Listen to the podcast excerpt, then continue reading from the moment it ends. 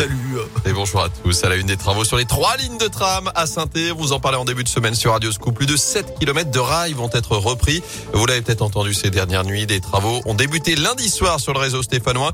Les lignes T1, T2 et T3 sont donc concernées à certains endroits. Le chantier, qui va durer jusqu'au 28 janvier, consiste à meuler des rails, des travaux de sécurité pour l'entretien des voies.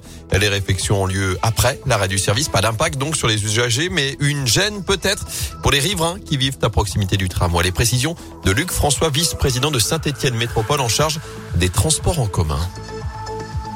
C'est des opérations de maintenance classiques qui consistent finalement à un, meulage hein, de la voie sur certains endroits qui est usé ou euh, irrégulier euh, prématurément. C'est au moment euh, où les, les, rails sont en courbe qu'il y a de plus d'usure, c'est-à-dire par exemple place du peuple où on peut avoir de, de l'usure. Et à terme, si on fait pas ces opérations de maintenance, ça peut créer beaucoup plus de bruit. Donc il vaut mieux faire ces opérations de nuit en hiver. C'est juste pénible quelques heures en attendant le passage du meulage. Quoi. Et la machine qui effectue le meulage peut effectuer plusieurs centaines de mètres par nuit. La fin du chantier donc programmée, je vous le rappelle, le 28 janvier. Des travaux également en plein centre-ville de Rouen après cette rupture impressionnante d'une canalisation d'eau lundi rue Mulsan.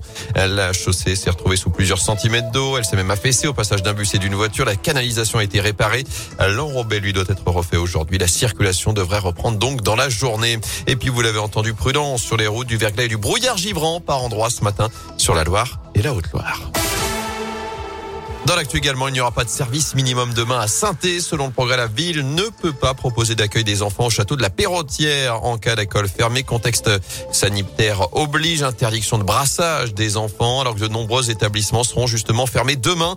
La moitié des écoles selon le syndicat SNUIPP. Les trois quarts des enseignants sont annoncés en grève au niveau national.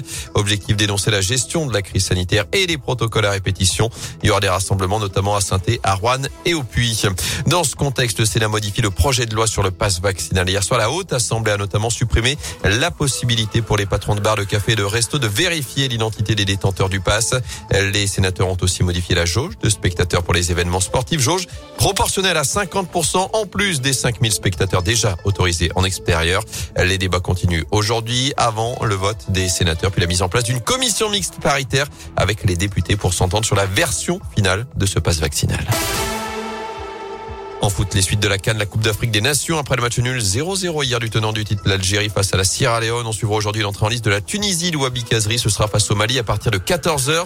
Pendant ce temps-là, ses coéquipiers de la SS tentent de combler leur retard avec une double séance d'entraînement hier à l'Etra. Ça devrait être le cas encore aujourd'hui, alors que l'opération maintien en Ligue 1 reprendra ce samedi avec la réception de Lens. Ce sera à 17h dans le Chaudron.